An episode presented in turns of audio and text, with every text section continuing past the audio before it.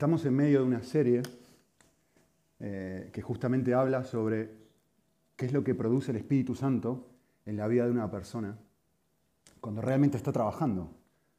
Eh, y hemos estado analizando que la primera cosa que uno puede observar en una persona que realmente está llena de Dios es que hay amor en esa persona. O sea, no, no puede no haber esta realidad. Y lo que hemos hecho durante las últimas semanas ha sido meditar un poco en qué es lo que hace este amor que tiene una persona llena del Espíritu de Dios, distinto al amor que tiene una persona normal. ¿Cómo, ¿Qué se diferencia? ¿Qué lo hace distinto? Y hoy quisiera seguir meditando sobre esto. Es la última vez que vamos a hablar sobre este tema. Y, quisiera que pensemos juntos en una pregunta. Eh, quisiera que pienses esto. ¿Quién es la persona más odiada del mundo? Pensé un momento. Me vas a tener que ir poniendo tú, entonces.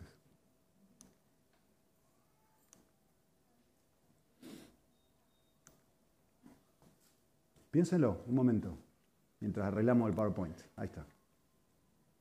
¿Quién es la persona más odiada del mundo? Eh, lo busqué en internet, obviamente, lo primero que uno hace es ir a Google, pensar, y no, fue muy difícil encontrar un listado. ¿no? Hitler, número uno. Número dos, sorpresa, George Bush. número tres, Osama Bin Laden. Es muy interesante, ¿no? que depende de a quién le preguntes, si haces la encuesta en los Estados Unidos te van a decir uno, si haces la encuesta en un país árabe te van a decir otro, ¿no? Y, depende, pero finalmente a mí me ha sorprendido un poco no encontrar ahí, perdón, eh, Sara, Cristiano Ronaldo, ¿no? En el top 5. Eh, pero es, muy interesante pensar esto. Quiero, que piensen en serio, más allá del chiste, ¿quién dirían ustedes que es la persona más odiada del mundo?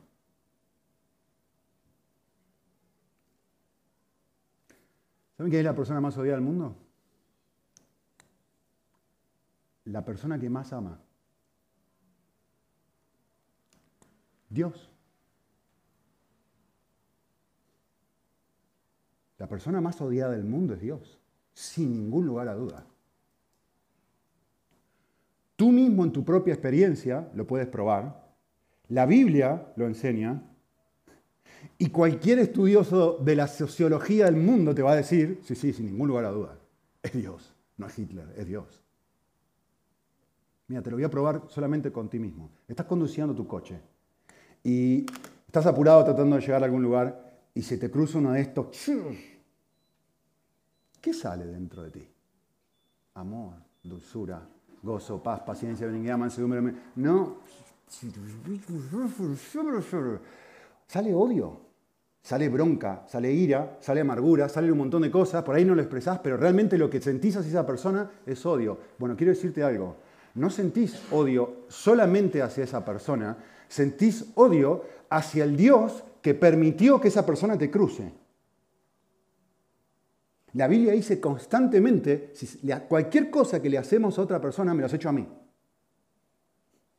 Y Dios es el Dios que permite que esa persona, esa viejita que va despacito, que apenas llega al volante, vaya a dos por hora adelante, tú justo ahora, justo ahora, que tengo que entrar a este proyecto laboral, justo ahora. ¿Sí? Justo ahora. Capten la paradoja. La persona, y, no se pierdan eso, porque si ustedes se acuerdan, estamos hablando sobre el amor y el amor al enemigo. Venimos hablando sobre eso, ¿no? Capten esta paradoja. La persona que más ama, Dios, es la persona que más rechazo genera. Otro ejemplo simple, para que vean que no me equivoco. Intenta hablar con una persona que no conoces sobre Dios. Tema tabú. No quieren hablar sobre eso, les genera incomodidad. No es un tema agradable, no es un tema de la mesa, es un tema que genera rechazo. ¿Sí o no? Miren, pero entre nosotros es diferente, ¿no? No, entre nosotros no es diferente. La Biblia no enseña que somos cristianos porque amamos a Dios. La Biblia enseña que somos cristianos porque nos dimos cuenta que lo odiábamos y aún así Él nos ama. Eso es ser un cristiano. ¿Quieren versículos bíblicos para apoyar lo que digo? No hay una sola persona que esté cerca de Dios porque entienda a Dios o porque haya buscado a Dios. No hay nadie. Yo no soy así, ninguna persona que está aquí es así. No hay ningún ser humano que tenga amor genuino y real por Dios solito y solo. No existe. No existe tal persona. De hecho, de hecho, la Biblia, Dios mismo, esto es la descripción que Dios hace sobre ti y sobre mí. La Biblia dice que Dios te considera un enemigo. No lo digo yo, eh, no se enojen conmigo. Es lo que dice Pablo en Romanos. La Biblia dice que si Dios tiene que poner, ponerte un cartel y decir, ¿cómo te concibo yo a ti? Yo te concibo como un enemigo. ¿Por qué? Porque tus pasiones, tus deseos, tus acciones son contrarias a mis pasiones, mis deseos y mis acciones. Todo lo que tú y yo hacemos a Dios le causa rechazo. Dios mira eso y se tapa los ojos y dice, es como si tú estás viendo a, un hombre violar a un bebé y tú dices, y te dan ganas de, te dan ganas de partir al medio a esa persona. Eso es, lo, consideras un enemigo porque te genera un rechazo tan grande lo que esta persona está haciendo que tú dices, no puedo amar esto, no puedo amar esto.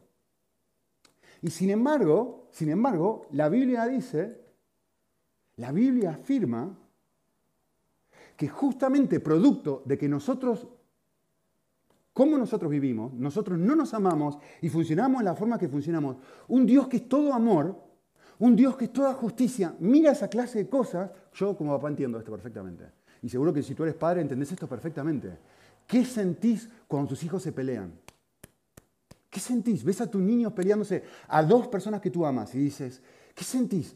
Sentís una impotencia, sentís un dolor, sentís una mezcla de odio y de amor porque dices, pero ¿cómo puede ser que, o sea, por favor, hagan lo que, uno tiene ganas de decir, por favor, hagan lo que sean para dejar de pelearse, porque el dolor y la ira que uno siente mezclada es esto.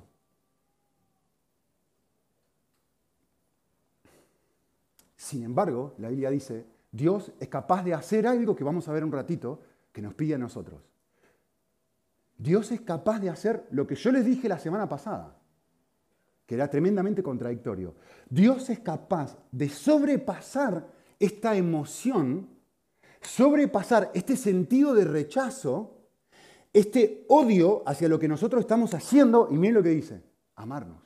Aún a pesar de eso siendo enemigos, viendo lo que nosotros hacemos y la forma en la que nosotros vivimos, Dios hace algo que sobrepasa eso y se acerca a nosotros. Fabuloso, increíble. Y esencialmente, la esencia de por qué podemos amar al enemigo es porque Dios ha hecho esto con nosotros. Si no, jamás podríamos hacer esto. Vale, un concepto importante para pensar, que no voy a tener tiempo de desarrollarlo mucho, pero, quisiera que llegues a una conclusión muy valiosa, muy valiosa en una, en una cultura posmoderna, muy importante entender esto. El amor crea enemigos. El amor crea enemigos. Viene Esteban, una persona, ahora lo vamos a analizar un poco mejor. Viene Esteban, lo vamos a hacer ahora. Lleno, les quiero explicar algo. Si tienen su Biblia pueden mirarlo. Hechos 6,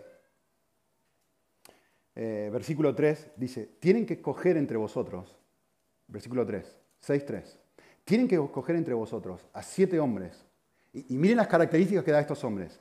De buena reputación, eh, dentro de estos siete va a estar Esteban, de buena reputación, llenos del Espíritu Santo y de sabiduría, para hacer algo increíble, fabuloso, extremadamente importante, ayudar a los abuelos mejor dicho, a las abuelas que no tienen abuelo, que se han quedado solas, y poner en la mesa. Y un geriátrico, esencialmente. Para eso necesitamos esta clase de hombres. Y Esteban es uno de esos hombres. O sea, la tarea de Esteban es amar a las abuelas que están solitas en un geriátrico y servirlas. Interesante. Y dice el texto, esto es lo que leímos hace un rato, Esteban estaba lleno de gracia y de poder, hacía grandes prodigios entre el pueblo, y se levanta en la sinagoga un grupo de gente y empiezan a discutir sobre cuestiones teológicas. ¿sí? Ahora, quiero que observen esto, ¿eh? quiero que observen esto.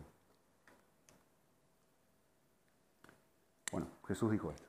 Quiero que observen esto. ¿Por qué odian a Esteban? Versículo 10. ¿Por qué esta gente odia a Esteban? Voy a leer. Dice, porque no podían resistir a la sabiduría y al espíritu con que él hablaba. El texto es muy claro, ¿no? Odian a este hombre porque no pueden refutar lo que está diciendo. Es decir, ellos dicen A, Esteban dice B, ellos dicen A, Esteban dice B, ellos dicen A, Esteban dice B, y esto le genera tanto odio, tanta bronca, tanta, tanto rechazo, que empiezan a armar un complot para apedrearlo.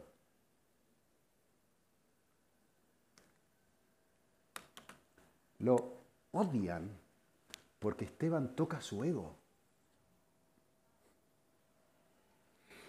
Cualquier cosa que se asemeje a un matrimonio moderno es pura casualidad. ¿Por qué te peleas con tu marido? ¿Por qué te peleas con tu mujer? Ella dice A, él dice B. Ella dice A, él dice B. ¿Por qué, ¿Por qué tenés una discusión con una persona? Con cualquier persona. ¿Por qué tenemos enemigos? Ya hemos hablado de qué es eso, ¿eh? no es alguien que te quiere disparar necesariamente. Es alguien que frustra tu felicidad. Es alguien que se opone a lo que tú quieres hacer. Tú dices A, él dice B, tú dices A, él dice B, y de alguna forma eso te toca. Te toca al punto, en el caso de ellos, persuadieron a algunos hombres a que mintieran. O sea, el nivel de, de bronca que esto genera es, voy a armar una treta porque este hombre me da tanta bronca que voy a mentir y decir cosas falsas sobre este hombre. Increíble. Dice el versículo 13, y presentaron testigos falsos y dijeron un montón de cosas. Eventualmente la mentira los va a llevar a la agresión física, los va a llevar al asesinato. Lo leímos hace un ratito. Porque así funciona el corazón del hombre. Te tocan algo que te duele y primero arrancas con palabras y luego arrancas con acciones que pretenden herir a la otra persona. ¿Sí? Vale. Ahora me interesa la frase final, que no quiero que se la pierdan, del versículo 15. Léanlo si tienen su Biblia, léanlo porque lo tienen que subrayar y pensar y meditar muchísimo. El resto es su vida, diría yo. Dice así el versículo 15. Recuerden cómo está este hombre. ¿eh? Este hombre está lleno del Espíritu Santo. Tres veces lo dice el texto. ¿sí? Versículo 15. Esto es lo que los demás piensan sobre Esteban. No lo que Esteban está diciendo sobre Esteban, sino que cuando una, un grupo de personas que lo odia observa, llegan a esta conclusión. ¿Cuál es la conclusión a la que llegan? Versículo 15. Y al fijar la mirada en él, todos, subrayado, todos los que estaban sentados en el concilio, lo habían arrastrado y lo habían llevado a un juicio. Y todo el mundo, por favor, pónganse en contexto. Este hombre no ha hecho nada malo. Este hombre está lleno de Cristo. Este hombre está haciendo todo bien. Este hombre está hablándole a la gente de Jesús. Y hay un montón de gente que está diciendo cosas mentirosas sobre él. Está diciendo cosas que no son verdad. Eh, lo han arrastrado, se lo han llevado injustamente eh, delante de un concilio. Todo el mundo en contra de él. Y este hombre está sentadito. Y los que lo ven describen algo sobre él. Y vieron que su rostro era como el rostro de un ángel. ¿Qué quiere decir esto? Yo le voy a decir qué quiere decir. Eso es muy simple. Si lo pensás un momento, es muy simple. Esteban, lo que están diciendo es esto. A esta persona no le afecta mi odio. Está en paz. Está tranquilo. Está como en un éxtasis. Está en otro mundo.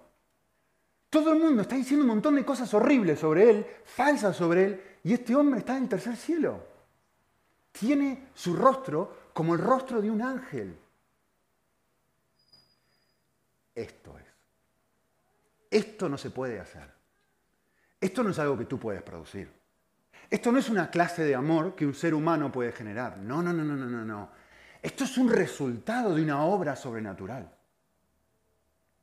Ponerse aquí y decir, como dijo hace un ratito Borja, ser frágil delante de otros, pero realmente frágil, no Instagram frágil, no Facebook frágil. Lo que hicimos en el retiro, de, de decir, me voy a desnudar, ser frágil, ser vulnerable, no es normal. Son cosas que uno no puede autoproducir en su propio corazón. Son resultados de un actuar distinto dentro nuestro. Y eso es lo que buscamos. No más gente en la iglesia. Lo que buscamos es que Dios produzca esto. Yo quiero que produzca esto en mí, porque yo veo como desvarío de esto. Yo me voy a otro lado, ¿eh? yo no sé ustedes, pero yo me voy a otro lado constantemente desvarío entre esta realidad que quiero vivir y aspiro a vivir y la realidad con la que termino viviendo todo el resto de mis días. Y yo quiero decir una y otra, quiero volver a esto. Este es mi centro, este es mi norte. Aquí aspiro, a esto, esto busco. Vale. Quisiera que pensemos en algo. Yo hice una afirmación muy fuerte la semana pasada. Seguramente algunos la habrán pensado y habrán dicho, ¿qué estás diciendo? Estás loco. No puede ser. ¿Cómo me vas a decir que amar es una acción agradable, aun cuando se trata de amar a una persona que me está hiriendo, que me está lastimando? Eso es imposible. Eso no existe, Nicolás. Bueno, si prestaste atención a Hechos 7, aquí tenés un ejemplo de que sí existe. De que sí es posible hacerlo. Sí es posible.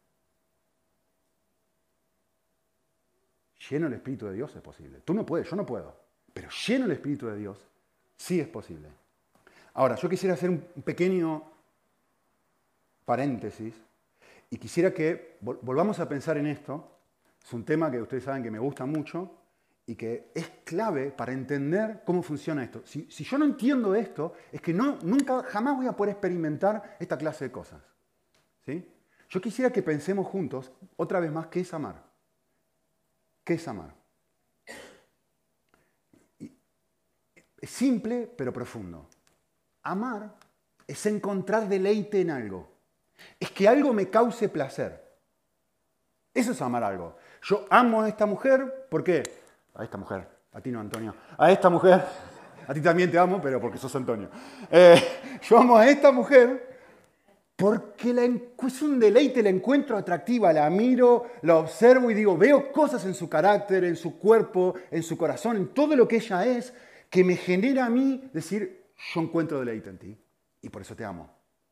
Amar es encontrar deleite en algo. ¿Por qué me gusta el fútbol? Porque miro a 11 por 2, dos equipos ahí pateando la pelota, haciendo un gol y me encuentro, encuentro deleite en eso. Y está bien que tú no. Tú encuentras deleite en otras cosas. Es genial. Estoy expresando qué significa amar. Es poder ver el valor de algo. Cualquier cosa, de una persona. ¿Por qué alguien ama Lacoste? Porque ve el valor que tiene y dice, esto me va a quedar como una percha. A mí me importa tres pepinos Lacoste. Yo tengo una camisa, que esta camisa ni voy a decir porque mi esposa se va a enojar de cuándo es. Eh, que es muy viejita y la voy a seguir usando hasta que no la use más, porque me interesa tres pepinos en la ropa, no le veo valor. Está bien, no hay problema. Tenemos distintos valores, estamos definiendo lo que es el amor. ¿Sí? Bien. Para poder entender esto, es muy importante que, nosotros entendamos que hay distintos grados de amor dentro de nuestro corazón. ¿Sí?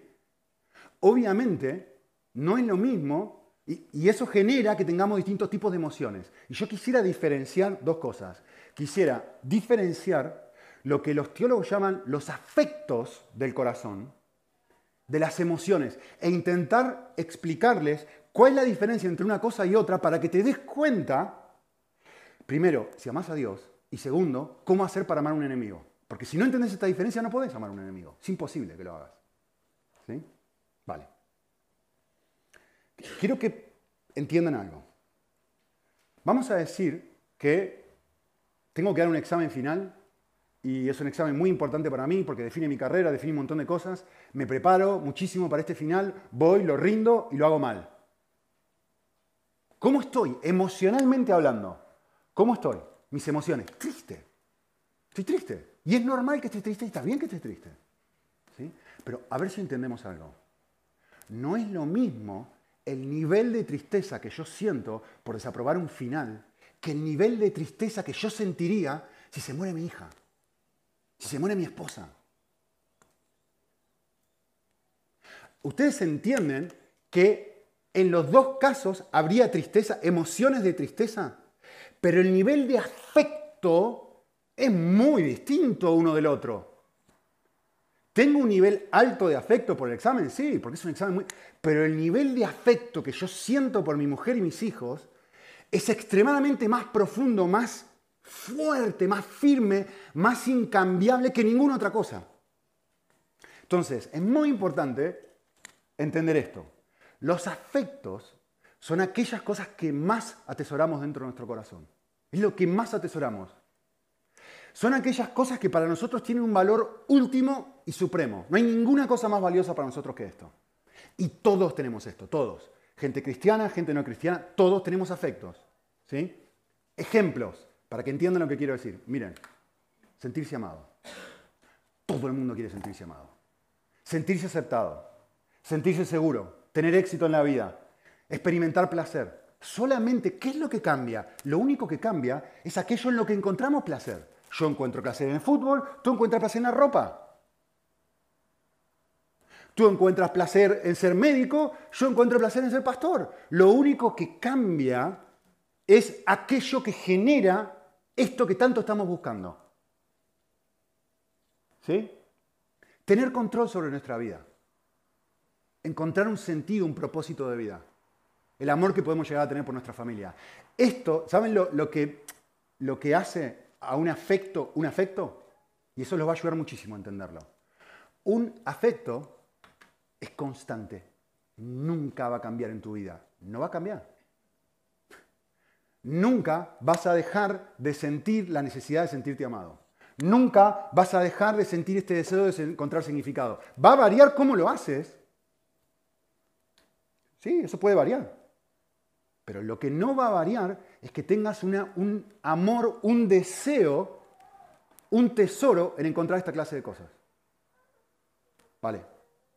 Déjenme expresarles qué son las emociones rápidamente. Las emociones son reacciones temporales del corazón. Esto es clave de entender. Es, es una reacción que tiene mi corazón por un periodo de tiempo cortito. ¿Sí? Una emoción expresa lo que yo siento en un momento determinado. Y eso que siento varía. En un momento siento una cosa, en otro momento siento otra, en otro momento siento una cosa opuesta a la que sentía antes. Por ejemplo, eh, yo antes odiaba, le va a sorprender, Sara, me voy a desnudar delante tuyo. No me gustaba el fútbol a mí de pequeño. No me gustaba el fútbol.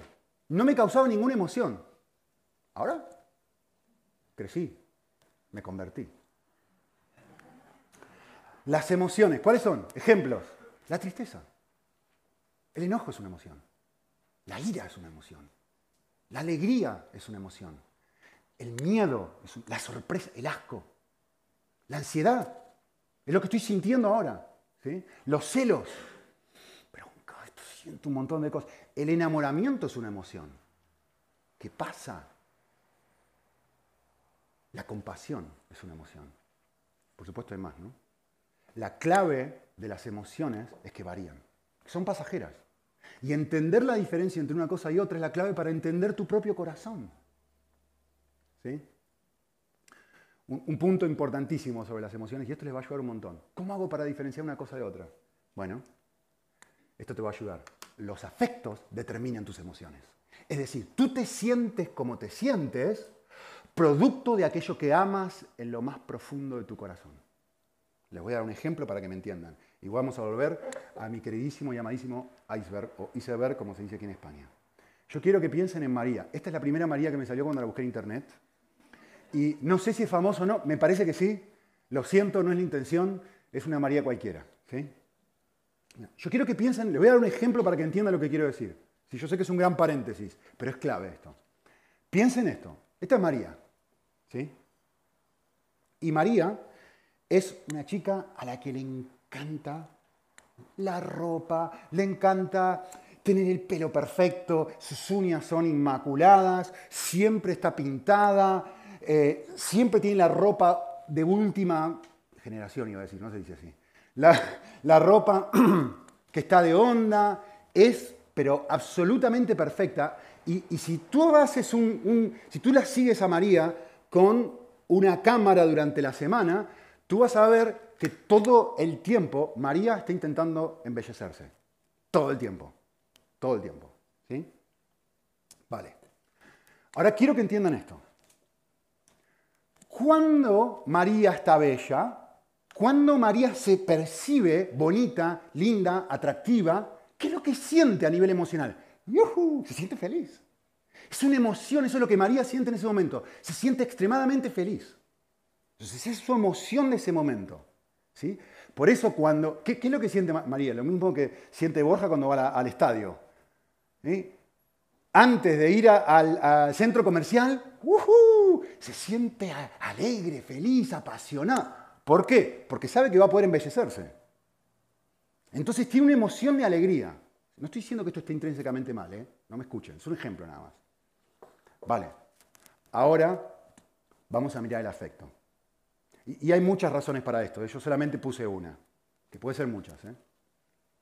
Vale, ¿por qué María hace esto? ¿Qué es algo que nunca cambia en María? María ama su imagen. Y si vos la ves a María en su trabajo, te vas a dar cuenta que ama su imagen. Si vos la ves a María en la iglesia, te vas a dar cuenta que ama su imagen. Si vos la ves a María en las vacaciones, te vas a dar cuenta que ama su imagen. Si la ves a María, donde la veas a María, te vas a dar cuenta, y ella misma, si se analiza, se va a dar cuenta, un momento, yo amo mi imagen. Nunca la vas a ver desarreglada, María, jamás. Sería terrible. Vale. Ahora yo quiero que pienses esto. Esto, va a ayudar y mucho. ¿eh? Resulta que María se queda sin trabajo. Y de repente María no tiene dinero para poder comprarse ropa. Y tiene que ir con la misma ropa todos los días, cosa que antes nunca jamás hubiera hecho. Porque tiene 57 pares de zapatos. Y de repente ya no tiene dinero no tiene forma de poder embellecerse. Pregunta, ¿cómo se va a sentir María? Respuesta obvia, ¿no? Triste. Sus emociones ahora son emociones de tristeza, pero esta es la clave, ¿eh? Miren esto, miren esto. Sus emociones son extremadamente opuestas. Sin embargo, sorpresa, su afecto no ha cambiado. ¿Sigue o no sigue amando su imagen María? Es decir, las emociones varían. Lo que más ama ella nunca cambió. Y aunque las emociones son extremadamente opuestas y contradictorias, la realidad es que a lo más profundo ella sigue amando algo que es, en este caso que acabo de inventar, su imagen. Vale. Nico, ¿qué tiene esto? Todo esto que ver con el amor y con el amar al enemigo, miren cómo tiene que ver esto. Ahora es un ejemplo. Miren esto. Vamos a decir que viene Mónica, amiga de María. ¿sí? Ahora resulta que viene Mónica y le dice a María, María, has ganado peso, ¿eh? Ay, la cara de María. Bien, Pregunta, ¿qué va a sentir María a nivel emocional? Es muy simple. Bronca, ira. Y depende de la personalidad de María, María lo que va a hacer es, se va a quedar callada, va a poner carita, pero por dentro está que arde, o si tiene una, lengua afilada, le va a decir algo a esa persona. ¿Quién te crees que sos para decirme eso? Emocionalmente va a sentir una de dos cosas ira o amargura. ¿Por qué? Porque su afecto más profundo es su imagen. ¿Ahora entienden dónde nacen los conflictos? Los conflictos nacen, el, mis enemigos, la persona que se transforma en mi enemigo, es tal porque toca algo, toca un afecto, una cosa que para mí es valiosa y que ni siquiera puedo darme cuenta que es valiosa. En este caso estamos hablando de la belleza, de la estética. Pero puede ser que si se cruza en el coche, yo valoro la, la responsabilidad. Y de repente esta abuelita que va despacito no me deja hacer lo que yo quiero hacer, que ser responsable. Y voy a llegar tarde y ahora, miren, este, este hombre, pobre María, que siempre agarro a alguien femenino, eh, este hombre que está conduciendo así también ama su imagen. No, no, tiene el problema de María con la ropa, pero tiene exactamente el mismo problema, porque quiere mostrarle a todo el mundo que es responsable. Tiene exactamente el mismo problema y por eso se enoja con esta persona. Por eso tiene un enemigo nuevo. Ahora, el cambio. Esta es la pregunta que todo el mundo se está haciendo. Muy bien, ¿cómo hago yo para librarme de esto?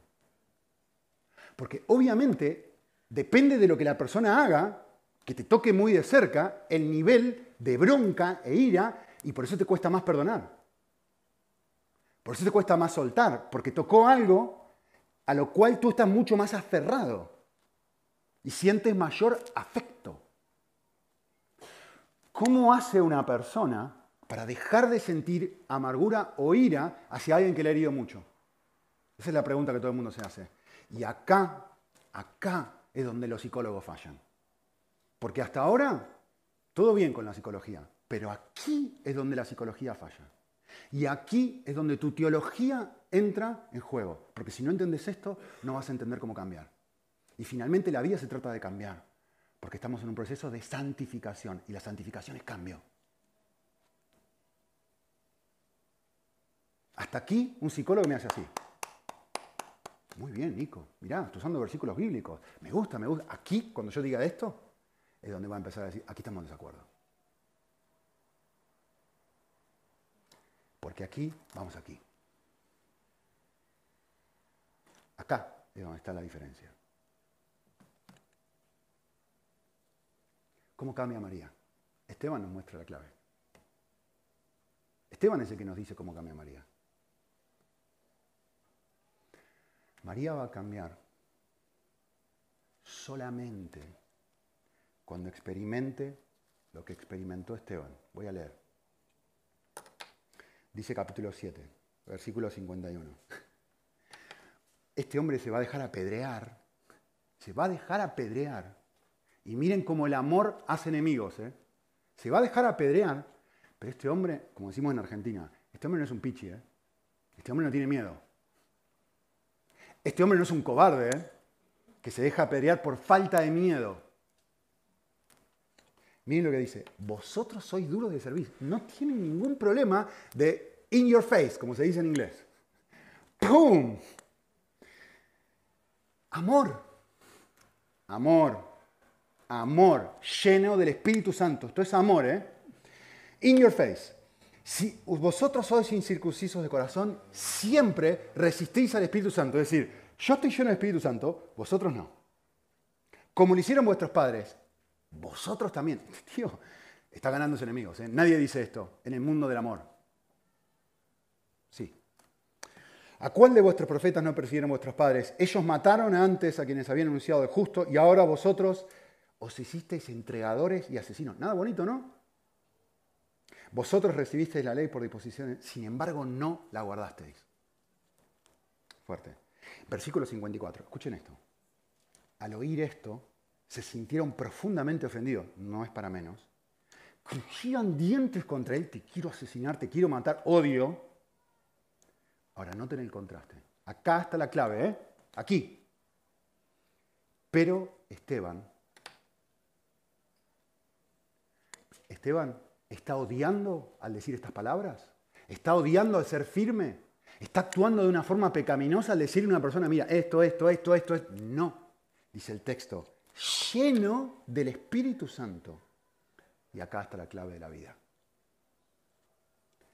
Fijos los ojos en el cielo, vio la gloria de Dios y a Jesús sentado a los pies, perdón, y a Jesús de pie a la diestra de Dios. Aquí está la clave. A este hombre lo están odiando, lo están hiriendo y su corazón está enamorado de otra cosa. Su corazón, en medio del dolor, en medio de la agresión, en medio de la situación difícil, es capaz de salirse de esa situación, poner a un costado la herida que le están causando y decir, esto es maravilloso. Esto es maravilloso. Ver a Cristo es maravilloso. Ver la gloria de Cristo, ver la belleza de Jesús es maravilloso, opaca cualquier cosa que esta gente me, me está haciendo. Ni estoy pensando en esto. Porque el afecto más profundo de este hombre es otra cosa. El afecto más profundo de esta persona es Cristo. Está diciendo, Jesús es maravilloso. Tengo los ojos fijos en la cosa que yo realmente atesoro. Me importa tres pepinos lo que sucede alrededor. Yo se lo dije la semana pasada, solamente que no lo expliqué lo suficientemente bien. ¿Cómo hago para producir esto? ¿Cómo hago para sentir amor por mi enemigo? Lo que necesito es sentir más amor por Cristo. Cuando me enamoro de Cristo de una forma en donde, como describe el texto, soy capaz de decir, sí, sí, estoy acá con ustedes. Pero estoy pensando en Jesús a la vez. ¿Cuántos de ustedes tuvieron esta experiencia? No levanten la mano ni hagan nada raro. ¿eh? ¿Cuántos de ustedes tuvieron esta experiencia ahora? Es decir, desde el momento que yo empecé a hablar, que hace bastante ya, y no saben todo lo que me queda por decir, hasta ahora, ¿cuántos de ustedes tuvieron la, la capacidad, la habilidad de experimentar esta doble realidad, de estar escuchándome a mí, pero estar distraídos con la gloria de Jesús?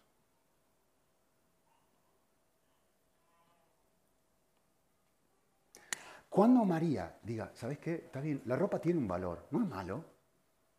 La ropa tiene un valor. Pero hay algo que es muchísimo más valioso que eso. Para mí, Cristo. Cuando María, y solo cuando María experimente eso, no cuando diga, yo creo en Jesús, yo voy a la iglesia, yo leo la Biblia, yo oro, no. Por favor, iglesia, el lema de nuestra iglesia, cuando María disfrute a Jesús. Cuando María experimente lo que está experimentando este hombre que dice, mira, el mundo se puede caer alrededor, yo estoy con los ojos enfocados en Cristo y esto me causa tanto placer que me están apedreando y lo siento. Es, no es un creer, es un disfrutar, es una realidad sentida, sentida, genuina en el corazón. Es un afecto, algo que llega a ser real. Si no es real, vas a vivir con amargura hoy el resto de tu vida. Porque te van a herir cantidad de veces. Cuando María experimente eso, va a experimentar lo que experimentó Esteban. Va a dejar de sentir amargura e ira hacia esa persona, no importa lo que le haya hecho. Porque Esteban claramente muestra, mira, me, me agarraste, me llevaste y justamente dijiste un montón de barbaridades sobre mí, mentiste, pónganse en contexto, mentiste, me llevaste a un concilio, te estoy diciendo la verdad y me estás atacando y finalmente me vas a apedrear. ¿Puedes encontrar algo más desafiante que esto?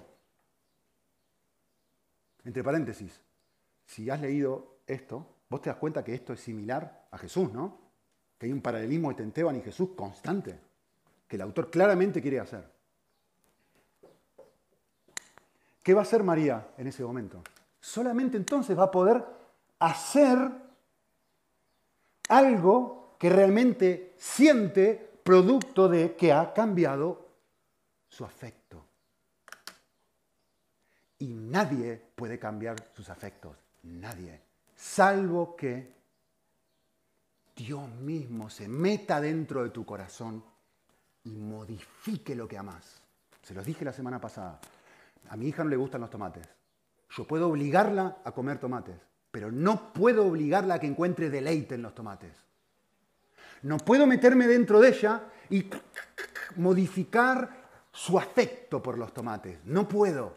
Dios sí. Ni siquiera tú puedes meterte adentro tuyo y decir, voy a amar algo que me causa odio. No podés. Si alguien tiene a mi hija con un revólver en la cabeza, yo no puedo obligarme a mí mismo a amar a esa persona. Tú no puedes ponerme un revólver en la cabeza y decir, ama a esta persona que acaba de matar a tu, hija. No puedo, ni siquiera yo puedo obligarme a hacer eso. Nadie puede cambiar sus afectos. Solo Dios, solo el Espíritu de Dios. Por eso el amor genuino es un fruto, es un resultado de la obra del Espíritu Santo dentro nuestro. ¿Puedo amar a mi enemigo? Claro que puedo. Cuanto mayor sea mi afecto por Jesús, mayor será mi capacidad de tener afecto por la persona querida. Y cuanto mayor sienta el amor de Jesús, dos palabras diferentes, más sentido va a ser mi amor por mi enemigo. Y ahora vamos a evaluar rápidamente esto. Puf, no nos queda tiempo. ¿Por qué puede amar Esteban? Esteban puede amar porque está disfrutando Jesús. Eh, esta, semana estuve con un pastor amigo y una persona a la, que admiro muchísimo, admiro, pero muchísimo. ¿eh? No estuvimos físicamente por Y él dijo esto, me llamó mucho la atención lo que dijo. Dijo, quiero ser sincero, me cuesta orar. De hecho lo dijo delante de varios pastores, somos muchos pastores. Y, y me quedé pensando mucho en eso que dijo. Eh, a mí también muchas veces me cuesta orar, así que me siento identificado con lo que él dijo. Pero, pero yo quisiera que hagamos algo ahora. Quisiera que pensemos en esto. ¿Por qué le cuesta orar? Obviamente hay un montón de razones superficiales de por qué le cuesta orar. Pero, pero quiero que piensen y mediten un segundito en la razón más profunda. ¿Por qué le cuesta orar, orar a este hombre? La razón es muy simple. Porque no es un deleite. Porque es una obligación. Como no es algo que disfruto, tengo que obligarme a hacer algo en lo cual no encuentro deleite, no encuentro placer. Realmente no amo hacer esto, pero sé que debo hacer esto, y entonces lucho con esta dinámica y me autoobligo a orar. ¿Saben por qué? Porque la mayoría de nosotros pensamos que la oración es pedirle cosas a Dios. Cuando en realidad la oración es verle atractivo. Si tú vas a Dios para pedirle cosas, te aseguro que la oración va a ser una obligación. No es que uno no deba pedir, no me escuchen decir algo que no va. ¿eh? Pero una cosa es tener un Dios tipo Santa Claus, yo voy y le pido cosas, y solamente voy cuando le toque pedir algo. Otra cosa es tener un Borja. ¿Qué quiero decir con esto? Ah, Borja es mi amigo. A mí nadie tiene que ponerme un revólver en la cabeza para decir, decirme pasa tiempo con Borja. Me encanta estar con él. Me encanta estar con él. Disfruto estar con él. Tenemos los mismos gustos, tenemos las mismas pasiones, disfrutamos. A ver, no, no es una obligación, es un deleite. Es pasar tiempo con él. ¿Por qué hablo con él? ¿Por qué me conecto con él? ¿Por qué me, porque me manda memes, porque jugamos, porque charlamos, porque, porque estar juntos es un placer. Miren, hasta que tu tiempo con el Señor no sea esto, no sea un encuentro cara a cara con Dios, donde tú sientas, un momento, estoy, empezando a ver la gloria de Cristo. Cristo ya no es un concepto que Nico está tratando de meterme en la cabeza todos los domingos. Estoy mirando un pedacito de quién es Jesús, lo estoy encontrando activo y digo, esto es mejor que esto. Como Pablo, miro valor, todas las cosas. Y Pablo dice en, Filipenses, basura, cuando lo comparo con el valor increíble de conocer a Cristo. Y entonces digo, esta persona dijo que estaba gorda, basura, comparado con la realidad de poder tener, a ver si me explico, de poder tocar a Jesús de que Él, de que la sensación de su presencia sea real para ti. Por eso no me interesa la cantidad de gente que venga. Lo que realmente me interesa es que tú y yo juntos tengamos una experiencia no fingida, real de Cristo, donde eso genere esta clase de cosas dentro de nosotros. Lo que expresa Pablo en Filipenses. Y si somos cinco, que seamos cinco. Da igual. Porque si no, no es genuino, no es real. Es algo que produce el ser humano y no sirve de nada. Me encanta esto, es una cita un tanto larga, la vida de rápido. Dice así, la gente a menudo se queja de las distracciones durante la oración. Sus mentes divagan a otras cosas. Esto se debe a que casi siempre oramos por algo que en realidad no queremos mucho. Uno simplemente piensa que sería apropiado, respetable y religioso quererlo, así que oras en forma encumbrada por grandes cosas pero distantes como la paz de Irlanda del Norte, o uno ora, ora para que la tía mejore la gripe, en realidad te importa un pepino. Tal vez debería importarte, pero no es así. Y por lo tanto tu oración rápidamente queda invadida por las distracciones, atención, que en realidad son tus afectos. Eso es lo que tú realmente quieres. Por ejemplo, una promoción de trabajo, comprarte ropa nueva, que gane el, el Barcelona, da igual, da igual. Sigue diciendo este hombre. Las distracciones casi siempre son sus verdaderos deseos que se abren paso hacia su oración buscando edificación, a diferencia de los deseos falsos. Cuando esté orando por lo que realidad quiere, le aseguro una cosa, nunca se distraerá.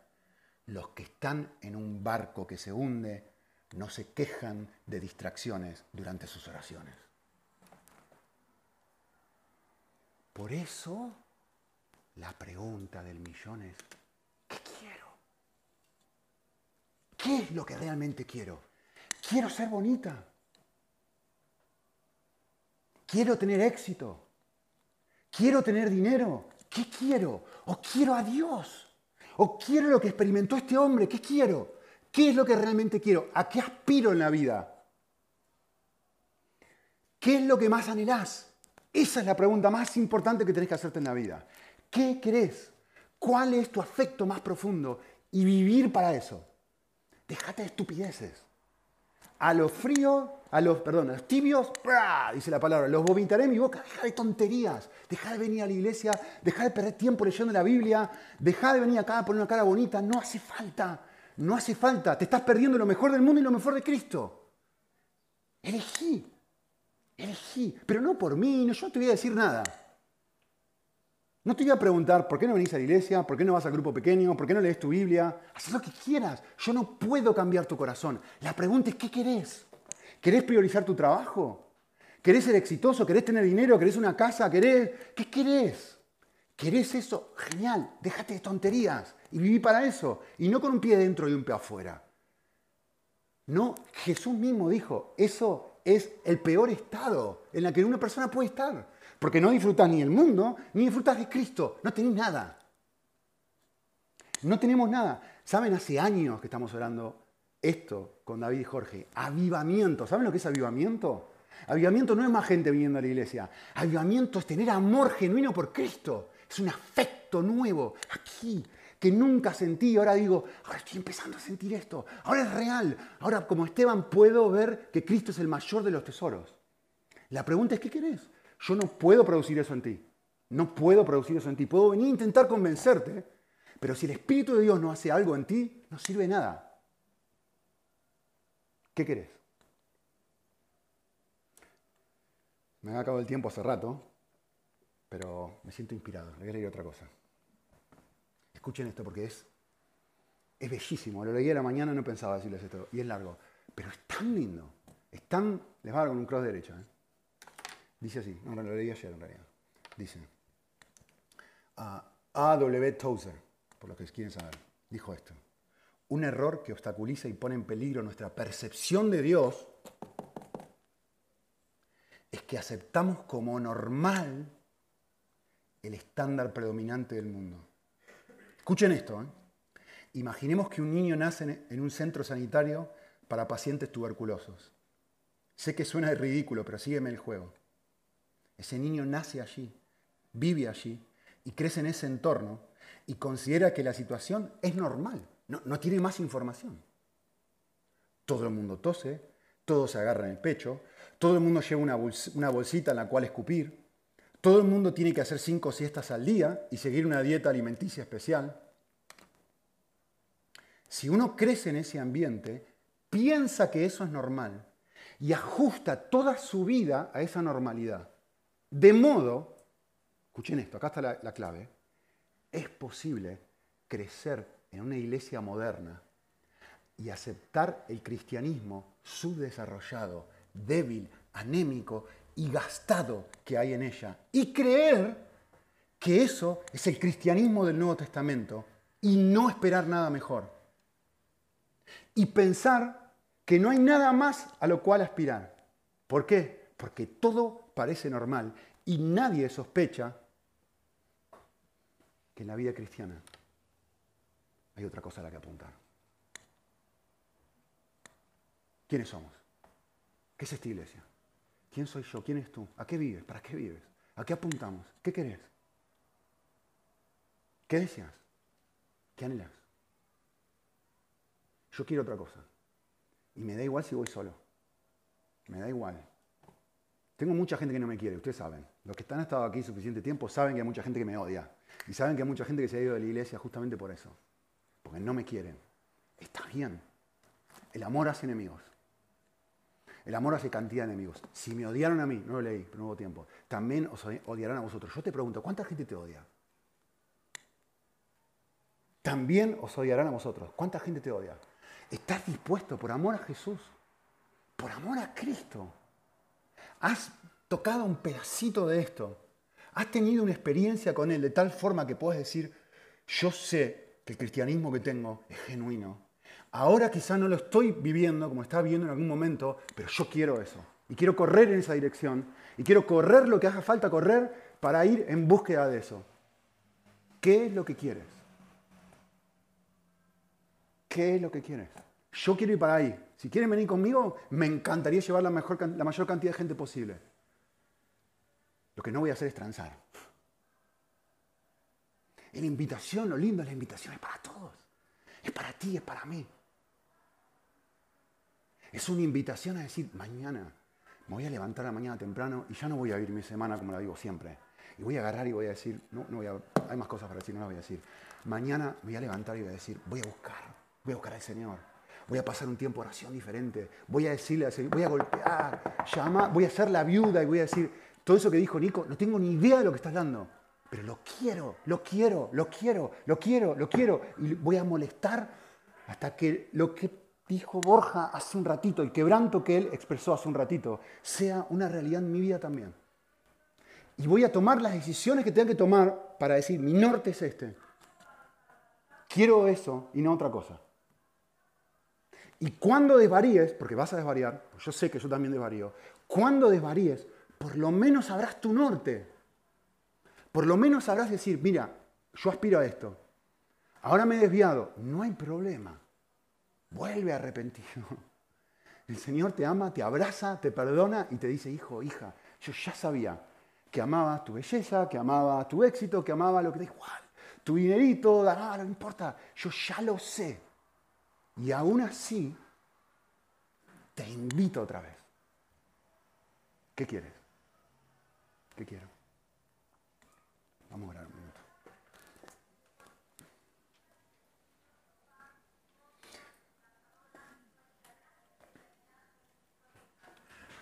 Sí, solamente, Señor, hicieras lo que dice la canción que cantamos hace un rato, nos muestres a Cristo una vez más, su valor, su gloria, su dignidad. Si solamente hicieras esto, Señor, en nuestros corazones, en nuestra iglesia, no hoy, no hoy, mañana, pasado, traspasado, hasta el final de nuestra vida, Señor. Por favor, ayúdanos a atesorarte por encima de cualquier otra cosa, de tal forma que podamos aún amar a aquellas personas que nos han lastimado y herido muchísimo, muchísimo, muchísimo, porque finalmente no las amaremos por ellas mismas, por ellos mismos. Las amaremos porque sentimos tu amor. Las amaremos por el amor que tenemos a ti. Las amaremos porque nos sentimos amados y nos han quitado cinco céntimos y no nuestro mayor tesoro. No, no han tocado, no han llegado ni a, ni acercarse a lo que realmente amamos pero que eso no sea un sermón, un entusiasmo de una persona apasionada, o no sea algo emocional.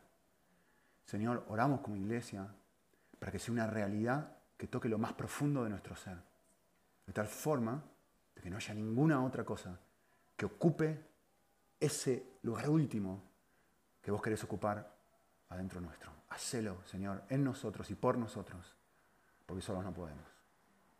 Para la gloria de tu nombre te pedimos esto. Amén.